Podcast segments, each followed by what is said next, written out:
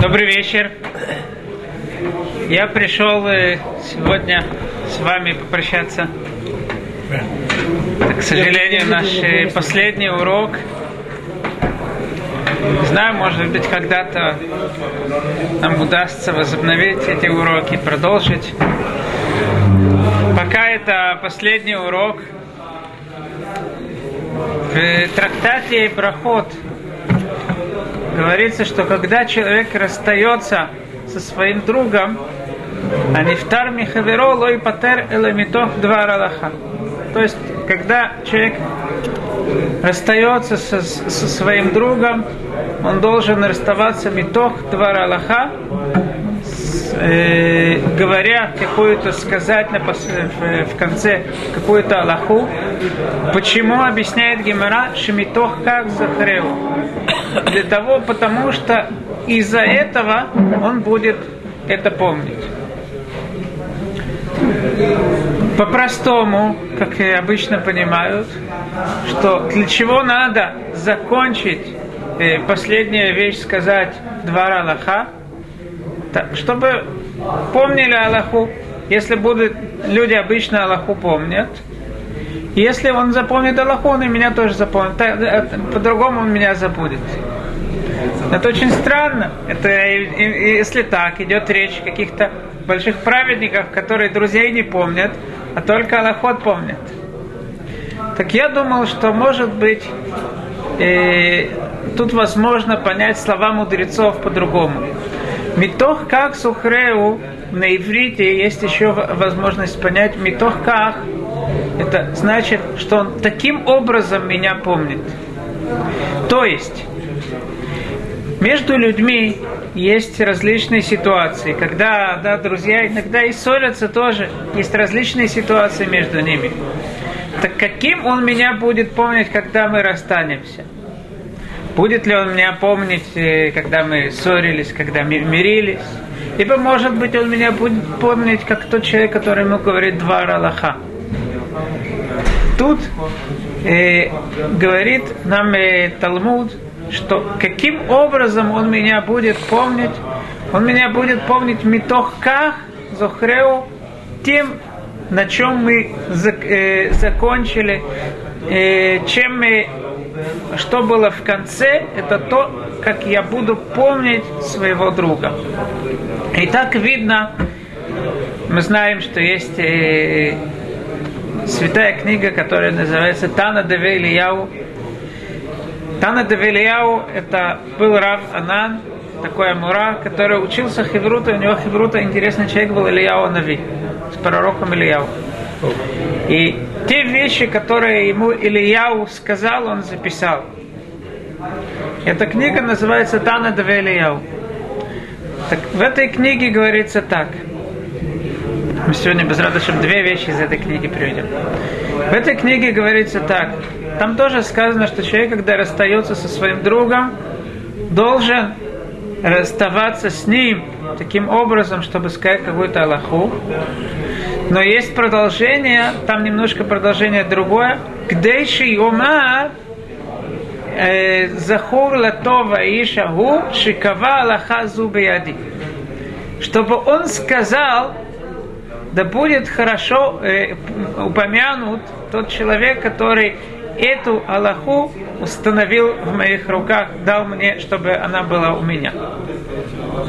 Я думаю, что из этих слов Таны еще больше видно, как мы определяем, что так видно человека. Этот человек, как он видит меня, как он меня помнит, как тот человек, который дал мне Аллаху в мои руки.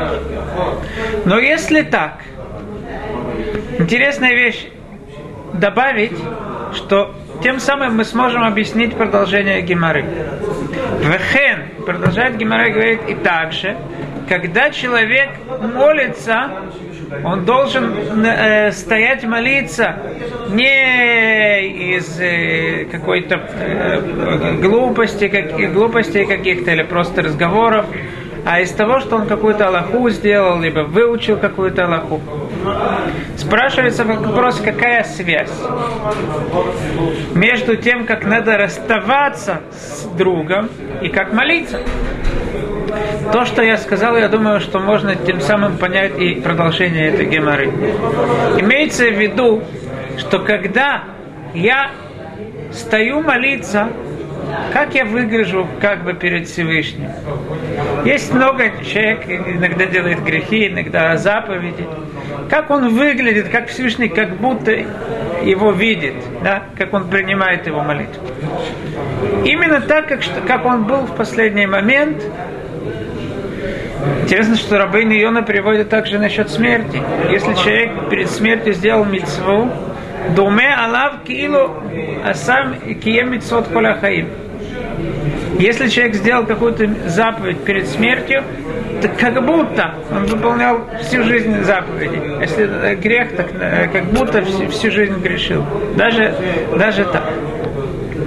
Но если так, спрашивается вопрос, почему именно Митох Двара Аллаха? Ведь возможно, чтобы я ему сказал, даже не Аллаху, просто какое-то понимание, посук какой-то, не знаю, чтобы он получил, получил с, ним, с ним книгу Берагула. Почему именно два Аллаха? Более того, интересно, что в продолжении Гемора приводит доказательства тому, что надо э, расставаться метох два Аллаха, тем, что э, э, Равмордехай проводил Раваши, и он ему не сказал два Аллаха, там приводится Агада про, первого, про Адама, он сказал ему кое-что. Так, да, два Аллаха или два Агада? Я думаю объяснить так. Надо закончить той вещью, которая действительно больше будет помниться. У нас есть две вещи, которые обычно запоминаются. Есть вещь, которая связана с моим действием. Если я должен что-то сделать, то это я запомню, это часть меня становится. И это то, что говорит Анна Давилеу, Шикава Аллаха Зубияди, он установил эту Аллаху в моих руках. Есть еще э, один вариант, это Агада. Какой-то рассказ, если это что-то тяжелое, э, какой-то вывод э, логический, тяжело это запомнить. Может быть, сейчас мы будем помнить, но потом мы забудем. Но если это рассказ какой-то, рассказы обычно люди помнят. И поэтому возможно, что Гемора приводит э, доказательства из Агады. Из этого мы можем выучить, что не обязательно должна быть Аллаха. Либо Аллаха, то есть что-то, что я могу сделать, не просто Аллаха, как надо курбанот приносить, если мы сейчас не приносим их. Что-то действительно, что-то мааси, что-то то, что мы делаем каждый день. Либо это агада, это какой-то рассказ, рассказать какой-то рассказ, это то, что входит э, в нашу голову. Поэтому я думаю, сегодня последний наша э, последняя встреча, так возможно, э, действительно, может быть, просто останемся несколько рассказов, я вам расскажу, которые как-то нам подведут итог э, того, чего мы изучали. Мы начали изучать книгу Бера Гула, поскольку я думал, что важно чтобы, э, выработать правильный подход к словам мудрецов. Иногда человек подходит к словам мудрецов, не зная вообще, как их читать. И когда он говорит, я не понимаю, ему кажется, что что-то тут не то написано. Ты не умеешь читать. Это не так читается. Поэтому мне казалось, что важно просто выработать, понять, как подходить к словам мудрецов. Особенно как, э, различные, на первый взгляд, странные места, которые, возник, э, которые, может быть, человек увидит, и он не поймет глубины этих мест, то тоже ему будет тяжело. Однако я думаю, что действительно лучшая э, система для того, чтобы понять слова мудрецов, это изучать Талмуд. Человек, который изучает Талмуд, он понимает, он видит мудрость э, мудрецов, которая разлита по всему Талмуду, которая находится повсюду, каждую заповедь, и, и, разработать ее, и понять, и внедриться, и насколько приводятся различные сопоставления, э, э, насколько это э, э, уточ, уточнения глубокие. Обращая вне, внимание на все это, зная, изучая все это, человек уже, даже если какое-то место он не поймет, он знает, что если мудрец сказал это, значит это моя проблема, что я не понимаю эти места. Действительности, я знаю, в Москве есть и Ишива, Торасхайм, наверное, все они слышали. Их работа приходит новый, приходит студент из какого-то университета, он хочет узнать что-то об иудаизме. Они их не, его не обучают, и, может быть, немножко что-то рассказывают, но прежде всего, как они махсирим бичува, как они при, э, э, приближают человека к Торе, к Всевышнему, именно изучая, изучая Талмуд. Когда человек изучает Талмуд, все вопросы у него уже э, падают отстраняются от него. Поэтому, конечно же, изучая Талмуд, изучая слова мудрецов, это самая, э, самая, э, самая большая вещь, которая может помочь человеку правильно относиться к словам мудрецов. То, что сегодня, как я вам обещал, э, заключение, которое будет состоять из нескольких рассказов, Сегодня я хотел, может быть, то, что я просто, э, да, по дороге сюда, несколько рассказов, которые я думал о мудрости мудрецов, которые жили не так давно, не мудрецов Талмуда, а мудрецов, которые жили несколько столетий назад. Начнем, может быть, у меня книжка есть, я к сожалению, не смог ее, хотел принести, просто я, я дом, не был дома, не из дома пришел, поэтому я не смог ее принести. Там приводится, есть э, фотография очень интересной вещи. Эта вещь связана с следующим рассказом. Как-то во время Рабиона Танайбишец, который жил э, лет 300 назад, э, властитель, местный властитель решил выгнать всех евреев из того места. И он позвал Раби Абишица, э, который был в то время раввином всех тех евреев, которые там жили, и сказал, я решил всех выгнать. Единственное, что я могу сделать, если ты сможешь написать, тебе дают 4 часа, 4 часа ты за 4 часа напишешь всех жителей, э, напишешь Ам Исраиль Хай Лаад. Народ Израиль живет вечно. Напишешь столько раз, сколько жителей есть в этом городе. Там было несколько, по-моему, даже несколько десятков тысяч людей. Тогда я всех оставлю. Через 15 минут Рабиона Тунайбишец возвращается с листком и говорит, пожалуйста. Что же там было написано? И у меня есть в этой книге есть даже фотография, до сих пор это сохранилось, этот листочек. Он сделал очень удивительную вещь.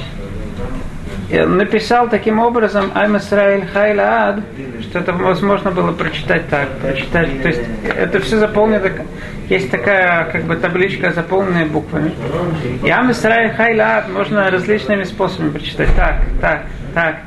Э, и, и, и этот властитель, ему всего два года, действительно проверить, и он пришел к выводу, что действительно там написано столько, столько тысяч раз, сколько есть жителей в этом городе. Это надо, да, то есть за 15 минут рассчитать все это и написать за 15 минут там Израиль Хайла Ад. Таким образом, Второй, э, может быть, такой рассказ, э, который я хотел привести, это про Нудаба Иуда. Была история, что человек, э, барин, ехал со своим кучером, они ехали в дорог, были в, дорог, в, дорог, в далекой дороге. Как-то барин в дороге он заснул, задремал. Вдруг он просыпается, от чего-то кто-то его толкает. Что же он видит? он видит, что кучер снял свои одежды и начинает одевать на барина одежды кучера, а на кучере уже одеты одежда барина. И говорит, все, с этих пор ты не сможешь, мы едем в какой-то город, ты там уже не сможешь ничего доказать. Я барин, ты давай теперь будь э, кучером. И вот он его заставил, да, говорит, поехали. А барин кричит, они когда доехали до какого-то города, барин кричит, ты что? Я барин. Их привели к Нудабе Иуда.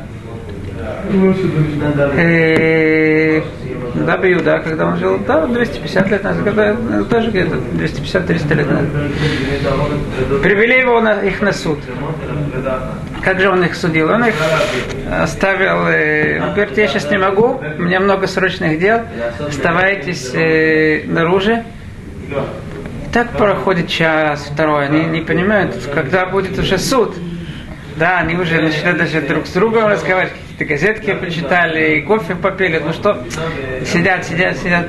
Через 4 часа открывается двери, говорит, кучер, входи. Ну, кучер, который по-настоящему кучер инстинктивно вскочил, говорит, ну, теперь мы знаем, что ты кучер. Это второй рассказ. Третий рассказ про Маарам и Люблин. Марам и Люблин был, он не так давно жил, где-то лет сто назад, был очень выдающейся личностью. И даже к нему люди приходили не только по Торе, а за простыми даже за, советами по медицине. Каждому мог сказать, какое, э, какое лекарство каждый человек может взять. Маскилим, им это очень не нравилось. Как так? Какой-то раввин, дойс какой-то, сидит там и, разде... и раздает в университете не учился. Откуда ему чего знать? Он лекарства всем говорит. Так, э, какие взять? Так они решили над ним надсмеяться. Пришли к... Э, приш, пришел один из них к Мараме Люблин и сказал, Ребе, у меня три проблемы. Какие у него проблемы? Во-первых, он говорит, что он не чувствует вкуса. То есть он взял такие вещи, которые невозможно даже проверить. Во-первых, он не, не, не во-вторых, он все забывает. А в-третьих, он постоянно врет. Излечите меня, пожалуйста, Рэби. Марам Люблин говорит, хорошо, нет проблем. Я, я тебя излечу. Что же Марам Люблин сделал? У своего помощника он попросил пойти, где кони стоят, как это называется? В конюшню. Попросил пойти в конюшню и взять то, что, да, то, что кони делают. Этот кружочек он приносит.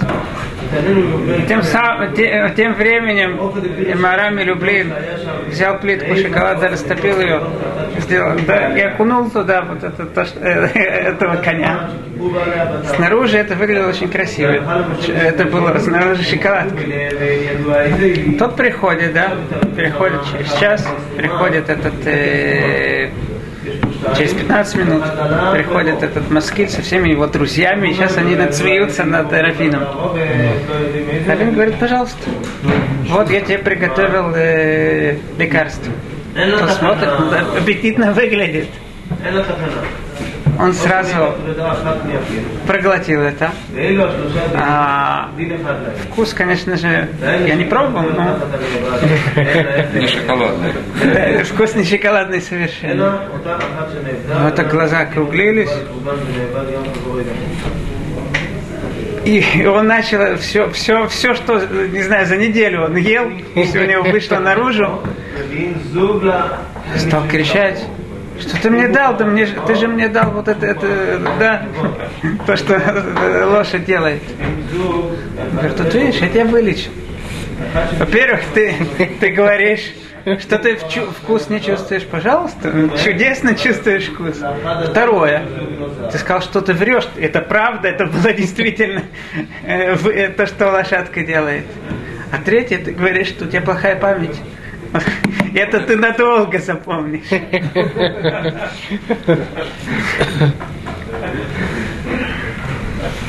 Пришел как-то э, один из маскелем, ему удалось э, познакомиться с Рабхайми Бриск.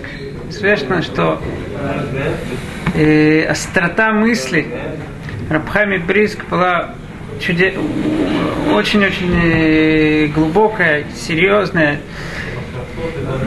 И тот удивился, насколько он умный и мудрый человек. И он потом э, сказал Брискирову, этот Маскиль, говорит, ты знаешь, твой отец, Брискиров был сын Рабхайма, ты знаешь, твой отец, его, из, из его мозга можно сделать, можно два, э, э, можно сделать его, э, два, два мозга Эйнштейна. Перескиров сказал, да, из того, что еще останется, можно 100 маскилем, 100 мозгов маскилем сделать. Так или иначе, тот, кто знаком с мудрецами, тот, кто знаком с их э, огромной мудростью, для него различные места, даже которые он не понимает, которые, может быть, кажутся странными, они не будут большим вопросом. Это можно уподобить э, меня как-то мой инструктор по вождению начал меня постоянно, спрашивал постоянно многие различные вопросы. У меня много вопросов. То, что я ему сказал, у меня не было ни сил, ни желания начинать сейчас с ним э, разбирать все эти вопросы. Особенно он не интересовался ответом. Когда человек не интересуется ответом, так ничто ему, ничего ему нельзя объяснить. Я ему сказал только следующее. Известно, что ученые тоже, когда они изучают что-то, у них есть много вопросов, много непониманий. Допустим, свет. Что такое свет? Это материя, иногда она проявляет, э, э, э, иногда она проявляет э, свойства материи. Иногда это мы видим, как, что она проявляет свойства энергии. Так или иначе, действительно, есть вопросы. Но это совершенно не значит, никто еще не подумал, может быть, света вообще нету. То есть, возможно, вопросы на слова мудрецов, непонимание, это хорошая вещь. Это положительная вещь. И все книги, э, все книги последних мудрецов, они полны именно кушьет вопросами на мудрецов Талмуда, на мудрецов Мишны. Раби Кивикер написал книгу, которая называется «Кушьет Ацумот». Огромные вопросы, на которых он не нашел ответов. Только вопросы. Но это все вопрос, как мы относимся. Прежде всего, если мы знаем, что это истина, что действительно Всевышний дал нам Тору, что она действительно переходит с большой точностью, э, мудр, наимудрейшие люди говорят все это, то если мы это знаем, то эти вопросы у нас будут для нас выглядеть точно так же, как те вопросы, которые ученые спрашивают на то, что э, у них нет никакого сомнения, что это существует. Только надо понять, что, что перед нами. И даже если мы не понимаем, это не значит, что это совершенно не существует. Желаю, чтобы э, действительно мы друг друга помнили метов как Зухреу, именно в хорошем ракурсе, чтобы у вас и у нас, всех евреев было много удачи и много счастья, чтобы вскоре пришел Машиах. Может быть, еще без Радашем как-нибудь